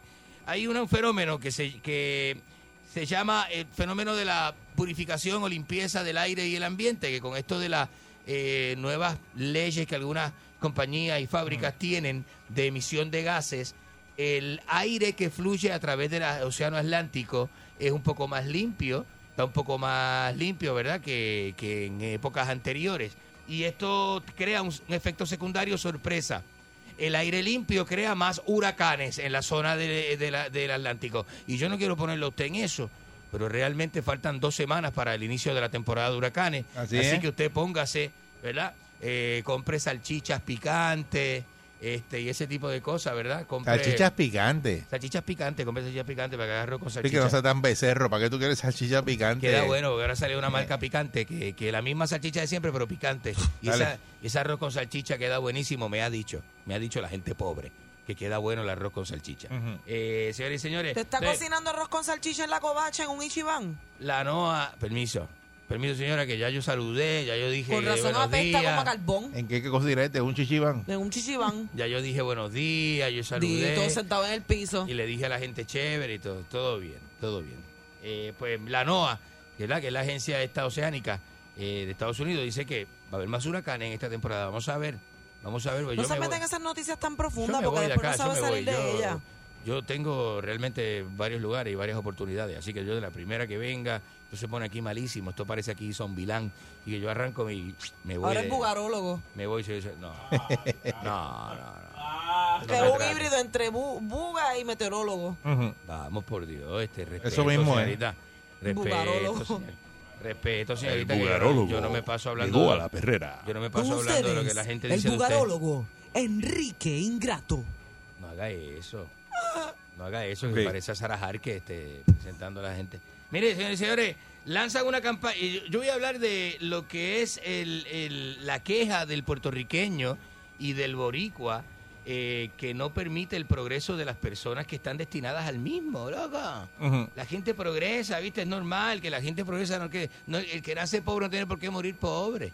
Y el rico es rico, y el rico se hace más rico, y el pobre se hace más pobre. El sistema está hecho para eso. Mire, lanzan una campaña de defensa de lo que es el patrimonio boricua. Y esto es una queja que tiene este el puertorriqueño. Es una iniciativa que se llama No te dejes. Escuchen lo mala leche que es el puertorriqueño. Eh, un grupo de ciudadanos lanzó una campaña llamada No te dejes en defensa del patrimonio nacional y la puertorriqueñidad, que nadie sabe lo que es eso, que el puertorriqueño ya no es puertorriqueño, el puertorriqueño es americano. Dice que en repudio al, al paraíso fiscal que ha provocado desplazamiento de gentrificación de nuestras comunidades. Defina gentrificación. Eso es que viene gente nueva de Estados Unidos, millonarios aquí, que se le dan exenciones contributivas y vienen a montar su negocio. ¿Por qué no? ¿Por qué el pobre le tiene tanto odio al rico? Es una pregunta válida, ¿sabe?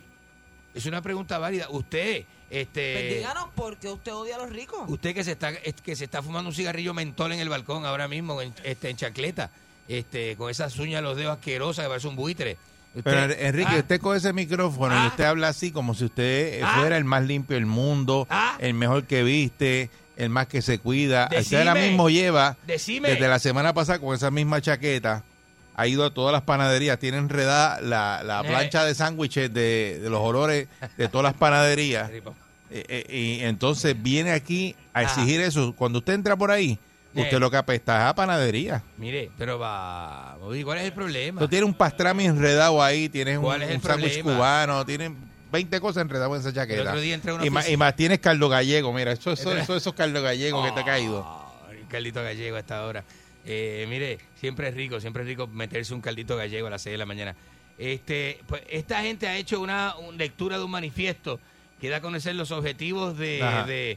De, la agenda que tiene esta, estos subversivos. Esta gente Mire, vamos a la llamada porque Enrique lo que está hablando de boludeces hoy ahí. No estoy hablando boludeces. Otras horas como Estoy siempre. hablando de que el pobre no quiere que le den 653. sesiones al rico para vivir en Puerto Rico. 653-9910. montar su- 653-9910. compañía Y las cosas y todas esas cosas. A nadie le importa lo que usted está hablando Es hoy. una cosa tremenda. 653-9910. Ahora sí, ahora me Usted, puede usted es un talento sin consecuencia. Qué ópera, ve.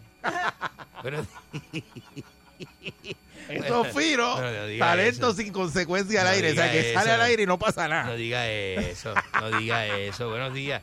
Eso le quita, le resta a uno frente al público. Buenos días. Resta que tienes, tú no tienes nada que tengo que restar yo a ti. Buenos días. Qué ópera, ¿ves? Eso hace daño, eso es daño tras daño. Daño tras ¿Usted ve eso? ¿Usted ve Buen día, Perrera. ¡Tío Nicolás! ¡Tío Eri! Ajá. ¿Puedo dar una queja, tío Nicolás? Adelante, adelante. ¿Qué es eso? Vamos, es un segmento noticioso. Buen día, Herrera. ¿Qué le pasa? Hermosura de mujer, ¿cómo tú estás? Bien, buenos días. ¿Por qué, días. Mónica? ¿Por qué, ¿cómo- Mónica? Deja que hable. Buen día. Porque, porque este plato de segunda mesa ahí, brother.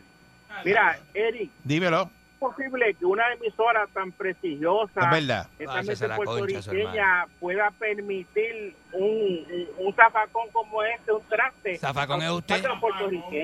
En, se- en serio, de verdad. expatriado Zafacón este. es usted. Y Sí. usted es un zafacón de baño público. Tú eres un expatriado. Zafacón de baño que- público. Que, que Eh. sabrá Dios si no tiene ni, ni, ni permiso para estar aquí. Usted es un profiláctico usado. No, lo que es mire. Vamos de ya, basura. basta, basta. Eh, Usted es un viejo, viejo verde infeliz. Sí. Sucio, sucio. Buen día. podrido, está Buen- podrido. buen día, Perrera. Gente tan podrida. Buenos días, Eric. Buenos días, Mónica. Saludos, buen día. Enrique, Buenos días. Enrique, Ah. entóquate este bugarrón. No, ¿qué, qué es eso? Buen día, Perrera. ¿Cómo permite que la gente me falte respeto? Saludos, buen día. Buenos días. Dime. Mira este, mira ¿Cómo este. están? Todo bien, buenos días. Mira, este, mi sobrinito quiere conocer a, a Enrique Ingrato, que él lo admira mucho. Adelante, ¿Ah, sí? adelante, ponelo, ponelo al teléfono, ponelo. Espérate, espérate. Ponelo. Enrique, Ajá, buenos buenos, días. buenos días, sí. ¿Cómo, cómo estás? Muy bien, muy bien. ¿Usted cómo está? Eh, Bien, bien, bien. Estaba loco con gente. Ay, qué bueno, qué bueno. Le voy a mandar una foto mía autografiada. Mi tío y yo te amo. ¿Cómo es? Eh, mi tío y yo te amo. Que ustedes me aman. Bueno, la No, no, que te amo a comer. No, no, no, no, no, no, no, no, no, no. ¿Qué es eso? Buena, buena, Enrique. Mire, a Buenos usted días. no se le puede decir argentino porque comilla a los argentinos. Usted es un ciruja. ¿Qué ciruja? Vamos a decirle, ¿Qué mientras es un argentino come carne angus, usted come bistec machacado, ablandado en olla a presión con vinagre de marca de supermercado. No sea, no sea Ah. maldito. Saludos al tío Miguel Catania, que cumplió años antes de ayer. Eh, Miguel Catania, Miguel Catania. Se te bendito, pasa- se te pasa eso. Saludos, Miguel, Miguel. Un beso y un abrazo. Miguel grande, Catania, grandísimo. happy birthday, papá. Sos grande, Miguel. Buen sos- día, Perrera. Sos grande. Buenos días. Buenos días. Buenos días, la Eh, concha de su Enrique, hermana. ¿cuánto tiempo usted lleva residiendo en Puerto Rico? 30 años. 30 años, pues usted cualifica. Tenemos dos vacantes. Ajá. Un pueblo tiene playita, el otro no tiene playita. Postúrese, que en cualquiera de los dos te sale. Ahí está. Muy bien, Buen muchas día, gracias. Perrera. Muchas gracias. Sí, este, eh, eh, buenos días, Enrique. Buenos días, adelante usted. Aquí está Ramón ¿Qué, qué? y Ah, que vive Enrique, que vive en Argentina. Eso, Enrique es todo más grande que ha dado. muchas gracias, muchas gracias, muchas Yo gracias, Vicky. Enrique, en un reportaje que hiciste en, yo en Telecinco en Argentina. En Telecinco, claro, claro. Y la musiquita de introducción era eso de estéreo, Miguel Mateo, ¿sabes? Eso de estéreo, Miguel A mí me Mateo. gusta el tango, porque estoy fanático de, de, de Gardel. ¿Recordás aquella que dice, recordás aquella que dice, dejaré la No, cocaína, y- dejaré el alcohol, me sumiré en una piscina? De, boludos. Ajá, eh, claro. Y de Usted que se lo juega a usted. Boludos ahí, ingratos ahí que están hablando ahí. ¿Recordás aquella, recordás aquella, re- recordás aquella de Miguel. Mateo que dice, "Y es tan Eh. fácil romper un corazón? Es tan fácil romper un corazón y este yo No no sabe. quiero meterme en problemas. Charlie García. Charlie García, Charlie García. Ah, Charlie, Charlie. Charlie, Yo- Charlie. Yo Claro. soy rockero de corazón. No, no, a mí me encanta, yo- me yo encanta, me encanta. algo y se vale que estoy viejo ya sabes, pero Enrique, esta gente que hablando son unos cafres, todo, todo eso, eso, mira, eso, eso, eso, eso es cura, esa bandida que está hablando ahí. Eh, buen día, Herrera. ¿Recordás aquella que dice, puedo como- ser su como mayordomo? siembra- Como siembra la llamada, Esteban. En tu imaginación. Oiga, ¿Qué le pasa, loco? Eh, el único a golpe usted? que usted ha dado que le salió bien fue cuando asaltó el banco de esperma. Váyase a la concha de su hermana, ¿qué Pero es por favor, eso? no, no, no, no, así no. Basta, no hagan Así eso. no, buen día, no hagan buen día. eso. Buenos Oye, días. amaneció, ca- amaneció contento cantando, ¿ah? Tengo canciones argentinas, ¿viste? Luis Alberto Espineta, Gustavo Oye, suena- Cerati. Suena como una buga bellonera usted, pero. ¿Pero qué es eso? ¿Qué falta de respeto es esa? ¿Qué es eso? Con la perrera estoy bragado. Ellos están pegados, todo el mundo está sintonizado. La perrera es parable como tsunami, pa' que vacilan los nenes, los papi y la mami. Y si un buen día quieres comenzar, sube el volumen que ahora vamos a cantar. Me quedo con